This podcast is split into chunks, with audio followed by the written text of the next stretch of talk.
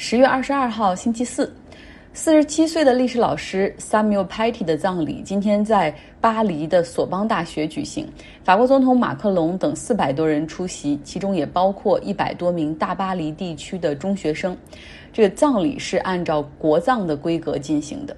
马克龙说：“Paty 老师是我们会永远记住的老师，而法国也会继续为他所捍卫的自由而战。，Patty 会和过去葬在这儿的很多人一样，成为。”自由的旗帜，他是一位安静的、默默无闻的英雄。法国向他致敬。这次针对历史老师 Patty 的恐怖袭击，让法国变得空前的团结一致，因为自由、平等、博爱是他们所捍卫的价值观。那在法国的很多地方都举行了集会来纪念这位老师，尤其是在今天，他们举行的是这种，就因为他是。安静的、默默无闻的英雄，所以很多城市举行了 Quiet March，呃，这个游行就是以这种安静的形式进行。全法国都在声援这种世俗主义的传统。今天在宗教界还有一个大新闻是教皇圣方济各支持同性恋婚姻。这是在今天罗马电影节上播放的一个纪录片首映上披露的。这个纪录片哈的名字就叫做《圣方济各》，记录的是教皇的事情。他在镜头前说：“同性恋群体也是上帝的子民，他们有权利拥有家庭，谁也不能也不应该让他们因为自己爱谁而生活变得艰难。”圣方济各早在阿根廷布宜诺斯艾利斯做主教的时候就支持同性恋，他那个时候还鼓励同性恋情侣和家庭前往教堂来参加集会。那做了教皇之后，他也一直代表着教会中的那种进步的二十一世纪的那种这种。一种进步的势力哈，他曾经建议说，你看像在南美洲巴西那边亚马逊热带雨林地区缺少神职人员，不如干脆放松管制啊，允许同性恋来从事神职人员，然后 lead the church。那么尽管呢教皇是支持的，但是在天主教的教义之中，其实这么多年也没有什么改变哈，他们还是规定这个婚姻是一男一女的事儿。然后这个 gay marriage 还是属于他们的这种所谓不敬的范畴，所以要想推动真的这种教义的 doctrine 的改变，呃，那还是需要一段的时间的。像美国的一些非常传统的宗教的保守派人士，他们就说怎么看待这个教皇的表态呢？他们就说这个教皇实际上就是一个彻头彻尾的社会主义者啊，所以他说什么都不意外。就是在他们的这个语境下，communist 是是一个贬低词哈，就是几乎等同于这种疯子或者极左。之前呢，Robert 给大家讲过美国的冷战时期的那种思想和麦卡锡主义，所以听过那个节目，大家应该能够理解，美国有很多人他们对于那种就是共产主义、社会主义有长期的恐惧。所以他们一般要诋毁一个人，然后这个人同时又还比较有威望的时候，就会说他是极左。比如说，他们现在说这个拜登和 Kamala Harris，他们俩都是 Bernie Sanders 所控制的木偶，他们都是极左的。都是社会主义者。那今天距离美国大选还有不到两周的时间，据说已经有四千万人完成了提前投票，这真的是一个很好的消息。因为越多的提前投票，就越有助于大选结果可以在十一月三号投票日当天出炉。哈，这个可以有效降低特朗普耍赖的空间。看到一篇文章说，这凌晨三点，这个时候是每天每个人和家庭熟睡之际。这个时候，如果白宫里面的紧急电话响了，你希望是谁来接起呢？要知道，罗斯福在凌晨三点接起的电话是珍珠港被轰炸；肯尼迪在凌晨三点接起的电话是情报部门告诉他，苏联潜艇已经进入古巴海域了，古巴导弹危机。在这样的大的国家安全危机的时刻，你愿意接电话的人是特朗普吗？他是一个。甚至不愿意承认美国因为新冠已经死了二十万人的总统，他呢是一个即便有最好的安保团队和最佳的医生资源，但是却连自己他的夫人和他的儿子都不能够保护好的，就是全家都感染的这么样的一个人。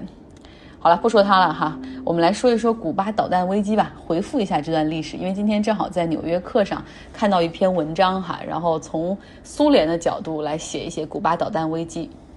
古巴导弹危机在一九六二年十月份，尤其是十月二十六号的这一天，可能是人类历史上最危险的一天，因为那一天距离核战争真的非常的近。美国的军舰在苏联的潜艇 B 五十九上方投下了一个深水炸弹，虽然它的深度没有能够到达 B 五十九这个潜艇所在的那个水深，但是它在海底还是引发了一些 B 五十九的晃动。那这个时候 B 五十九他们实际上已经在海底就是这个行行进了很长时间，和苏联呃军方也早就失联多日，根本不知道海面上到底发生了什么情况。当他们感受到有这种爆炸发生的时候，以为战争爆发了。而四十多年后的解密文件显示说，当时这艘 B 五十九潜艇上是携带着核箭头的。当时的舰长希望发射核鱼雷。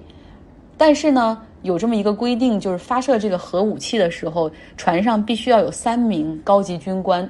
同时达成协议。但当时有一个军官提出了反对，所以这核发射就被勉强避免了。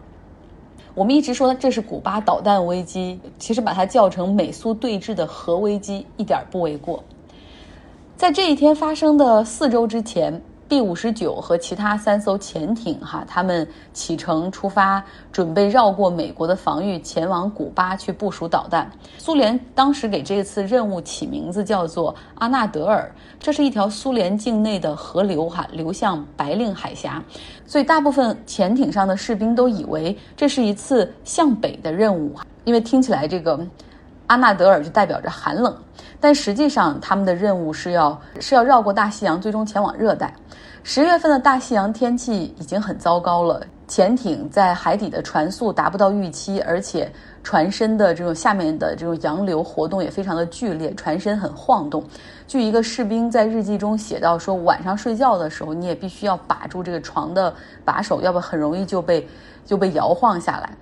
那实际上这艘。潜艇呢，在绕过冰岛之后，就和苏联失去了信号联系，因为他们在海底就是需要避避过那些这个美国盟友的声呐，他们需要潜得很深。说唯一能够听到的电台信号就是渔民的信号。美国总统肯尼迪是在十月十六号的时候被情报部门通知说，这个苏联的阿纳德尔有这么一个行动。那当时呢，核潜艇已经在大西洋中行程过半。肯尼迪大概是在十月二十二号的时候决定封锁古巴，哈，就是，但这个时候潜艇已经抵达附近的海域，但因为他们潜的非常的深，所以美国，所以美国海军也不知道他们具体在哪里。虽然那个时候不论是天上还是海里，哈，到处都已经是这美国的空军、海军的飞机和军舰了。苏联的这个潜艇呢，他们设计和建造，包括内部的一些机械的设计，都是为了寒冷天气、极端情况考虑的。但是没想到这个船来的是热带哈，二十多度的海洋温度导致制冷，空调都出现故障。那么他们的电池也快耗尽，舱内是炎热不堪，而且后来已经出现了严重缺氧，有人已经陆续昏迷的状态。在这种情况下，就是不管怎么样，他们。如果在海底继续待下去的话，也是死，就是或者是必须要浮上海面哈。最大的问题就是当时这艘潜艇已经信息不通，失联了很久，然后他们完全不知道海平面以上，包括苏联和美国之间现在到底是一个什么情况。当他们感受到美军所投的这个深水炸弹，就像惊弓之鸟一样，已经觉得世界大战开打了，要开始用核武器了。那这个时候，美苏政府他们在进行外交层面的交涉，哈，最后呢，这个肯尼迪他秘密同意撤除在土耳其以及意大利南部他们所部署的，就是指向苏联边界的所有的导弹，然后来换取赫鲁晓夫这个撤除古巴和伊朗境内的所有导弹。别看这个结果好像是这个肯尼迪让步哈，但是实际上。就是最终是双方都是妥协的一个结果。其实肯尼迪一开始表现的还是很强硬的，遇到这样的危机的时候，需要表现出的是强硬但却克制哈。危机过后，美苏两国也决定开通从莫斯科到华盛顿的这种首脑专线，然后让他们这个两国总统之间有直接的联系，以便如果真的发生了这种核战危机的时候，可以直接对话解决问题。如果出现这样的情况，特朗普能够解决好吗？哈，是个大大的问号。明天呢，美国总统选举之前会举行最后一场辩论，特朗普对拜登，就大家可以再看一下他他的那种情绪不稳定的表现。因为明天的规则进行了一些新的设置，就是如果你一旦超出了每个人如果超出了自己所有的这种两分半钟的发言时间的话，麦克风就会被关闭。所以我不知道到时候他会以怎么样一种比较癫狂的状态出现，是不是会去比如抢对方的麦克风，或者是通过叫喊的方式？我很期待。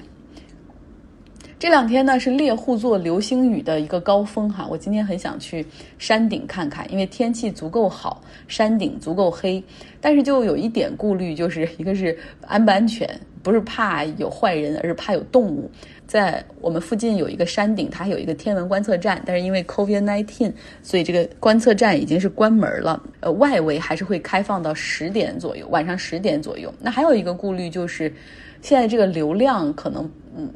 并不是真的那种 shower 的感觉，而是每小时大概有三十颗左右，所以会不会就看着会有点失望呢？好，我继续决定哈，要不要去看流星雨？同时呢，但是给大家放一个我和这清华大学天文系的高材生呃王允冲的关于黑洞和宇宙的对话，谈到这个霍金的第二个理论——黑洞面积和熵，然后这个。黑洞的面积，你不停的提到那个黑洞的表面积，那我们觉得黑洞就是那一点嘛？那它的表面积是那一个点吗？还是说进去之后的那个空间的表面积？嗯，这个黑洞的表面积呢，实际上是指它这个黑洞世界的表面积。所谓的黑洞世界呢，我再进一步阐述一下，它应该是这样一个定义，也就是说，黑洞呢，由于它的引力非常强，那么它就会存在一个边界。咱们就简单说施瓦西黑洞吧，因为它是球对称的，那就就会存在一个半径。如果把黑洞起点看作原点的话，那么在某一个半径以外的区域，物质受黑洞引力还是比较小的。那个区域内，比如说一个光从某一个点，它是可以传到你这块儿，你可以看到它的。但是呢，如果你离黑洞离得太近的话，那么。里面的东西，这个区域里面的东西，所有的包括光，包括物质粒子，都会由于受引力受的太强，导致它只能够在这样一个区域内绕圈。它其实都是会最后落到这个最中心的起点上。所以呢，相当于说这两个区域之间就有一个边界，这个边界就是恰好这些物质和光子恰好会落进去的这样一个边界。牛顿力学也可以解，就是光子恰好可以从黑洞逃逸的这样一个半径，这样一个半径呢，我们管它叫施瓦西半径，构成的球面就叫世界，黑洞的世界。而这样一个世界的里面的所有东西出不来，所以相当于说黑洞的世界，呃，你就可以理解成为一个监狱的墙，然后呢，黑洞的起点。实际上就是，呃，这个监狱最最底层。大家如果掉进这个黑洞的话，就你可以认为掉进一个监狱，爬不出来。然后呢，你会一直往下掉，掉，掉，掉，掉，掉到最底层。提到一些城市，或者之前新闻中也谈到一些地方，他们想建大型的粒子对撞机。啊，当然也有一些科学家反对。为什么要建这种大型对撞粒子的机器呢？它到底有什么作用？就是首先，这个对撞机不一定建在城市里，说建在城市附近是考虑到运行这样一个大型的对撞机需要大量的人力。所以，如果让大家都住的离城市太远的话，生活会非常不便。可能几千人或者几万人的话，恰好就可以形成一个中小城镇。考虑的话，就是建对撞机还是会要离城市近一点，就主要是生活方面的考虑。那么从科学的角度来讲，说我们为什么要建这样的对撞机呢？原理很简单，周围所能看到的这些日常的这些物质都是由原子分子构成的，但是呢，呃，现在的粒子物理。告诉我们，其实物质是由呃质子、中子、电子，然后再小的去夸克、介子这些东西构成的。但是呢，这些东西在我们的这种日常生活，也就是正常的这种很低能的能量范围里面，我们是看不到它们的，因为它们都相当于结团块形成了原子。为了去研究这些更加小的基本粒子，呃，它们的性质、它们的行为，我们就需要把它们从比如原子核里面给瞪出来。那么怎么把它给瞪出来呢？就是需要去用对撞的方法。对撞机大家不要想成，比如说把两个玻璃杯对撞到一块儿，然后就碎了。在微观的世界里面呢，要遵循量子力学，所以根据能量守恒的话，比如说你把两个质子加速到很高的能量，相互对撞的话，会由于碰撞呢，相当于说重新组合成完全新的粒子。也就是说，两个质子撞出来的东西并不是六个夸克，因为我们现在知道每个质子是由三个夸克组成的，当然还有胶子，但胶子应该没有质量。两个质子对撞完了之后，并不是说它就把里面的组成成分撞出来了，